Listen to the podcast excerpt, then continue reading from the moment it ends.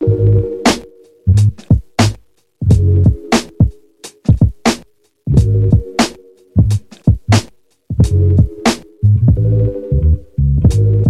Provavelmente você já ouviu aquela velha história sobre a bandeira do Brasil, de que o amarelo representa as riquezas, o verde nossas florestas, o azul nosso céu estrelado e o branco a paz. Se não for essa versão, pode ser alguma outra bastante similar. Em todas elas sempre há o mesmo problema, a falta de perspectiva histórica sobre os signos da bandeira. Todos os elementos nacionais são carregados de uma historicidade e compreendê-la é fundamental para entender origens e referências. Hoje vamos decifrar esses elementos presentes na bandeira do Brasil. E já adianto uma coisa: muito antes de ser esta a bandeira da República, ela já tremulava enquanto éramos o Império.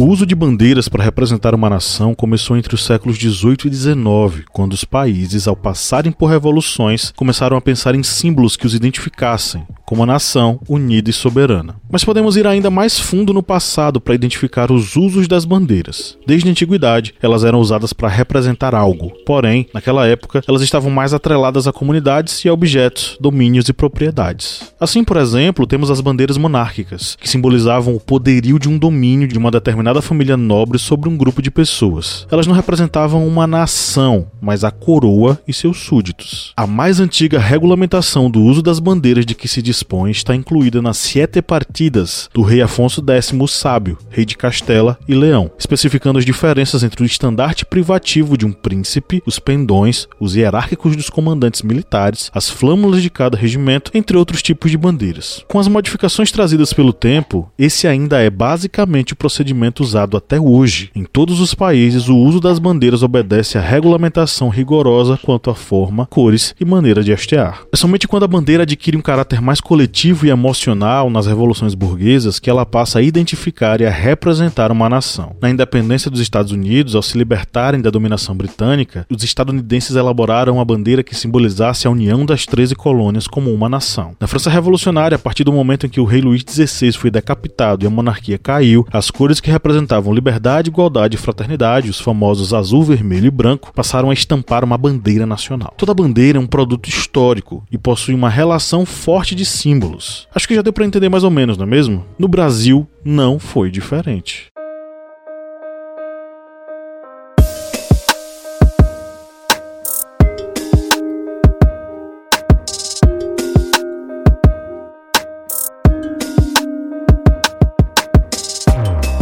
Durante muito tempo, as cores vermelho e branco foram as principais da nossa bandeira. Isso porque o Brasil era possessão colonial de Portugal e a bandeira da monarquia portuguesa tinha essas duas cores como predominantes. Até 1645, o Brasil utilizava os mesmos símbolos nacionais que a metrópole portuguesa, sendo comum encontrar nas bandeiras anteriores brasões, coroas e escudos que representassem a família real portuguesa. O par de cores tão famoso que atualmente identifica o Brasil no mundo inteiro, verde e amarelo, só passou a ser usado após a proclamação da independência do Brasil Brasil em 1822. O recém-nascido império tinha em sua bandeira oficial as cores das duas casas reais que se uniam no Brasil. O verde representava a Casa de Bragança, de Dom Pedro I de Portugal, e o amarelo representava a Casa de Habsburgo, de Maria Leopoldina da Áustria. O brasão consistia no escudo verde, tendo ao centro a esfera armilar e a cruz da Ordem de Cristo em vermelho. Havia também um aro de fundo azul com 20 estrelas brancas, representando as províncias brasileiras. Sobre o escudo estava disposta a coroa imperial. Do lado esquerdo havia um ramo de café e do lado direito direito de tabaco, principais produtos agrícolas do Brasil no século XIX. Contudo, veio a proclamação da República, golpe de Estado orquestrado por um grupo de militares positivistas implementado pelo Marechal Deodoro da Fonseca, que tem vídeo aqui no canal explicando. Clique no izinho em cima do vídeo para assistir também. Em 1889, com uma república no lugar da monarquia, era preciso elaborar um novo símbolo nacional, uma bandeira não de uma família monárquica, mas de uma nação. Dez versões da nova bandeira, agora do Brasil, foram elaboradas. A mais curiosa delas talvez tenha sido a nona bandeira, usada por somente quatro dias, de 15 a 19 de novembro de 1889, logo após a proclamação da República. Conhecida como Bandeira da República Provisória, a flâmula era igual à dos Estados Unidos, porém nas cores verde, amarelo, azul e branco. Contudo, a última versão que prevaleceu trazia em si a disposição de símbolos geométricos milimetricamente desenhados, repletos da influência da filosofia positivista. Inclusive, o lema do criador do positivismo, Auguste Comte, está presente na bandeira brasileira até hoje: o amor por princípio e a ordem por base, o progresso por fim. Além da representação política dos estados brasileiros, as estrelas desenhadas dentro da esfera azul são uma representação do céu do Rio de Janeiro às 8 e meia da manhã, do dia 15 de novembro de 89.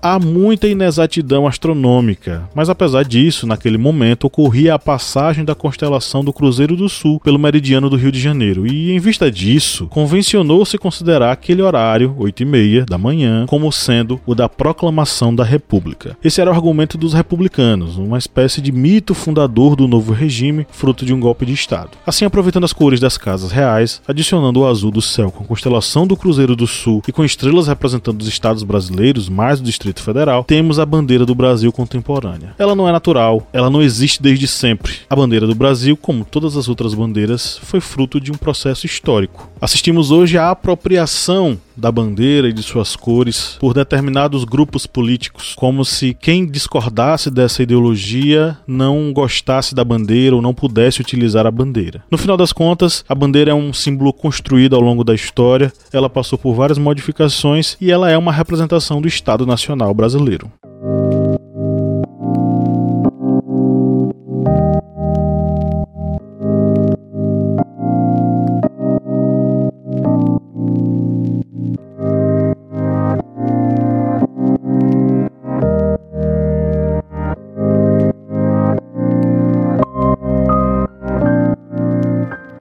E aí, curtiu? Então considere ser um apoiador no apoia.se barra historiante por apenas R$ reais mensais. Como recompensas, você entra para o nosso sorteio mensal de livros e recebe vídeos e podcasts exclusivos e acessa os minicursos online que veiculamos apenas para os apoiadores. Um abraço e até o próximo História das Coisas.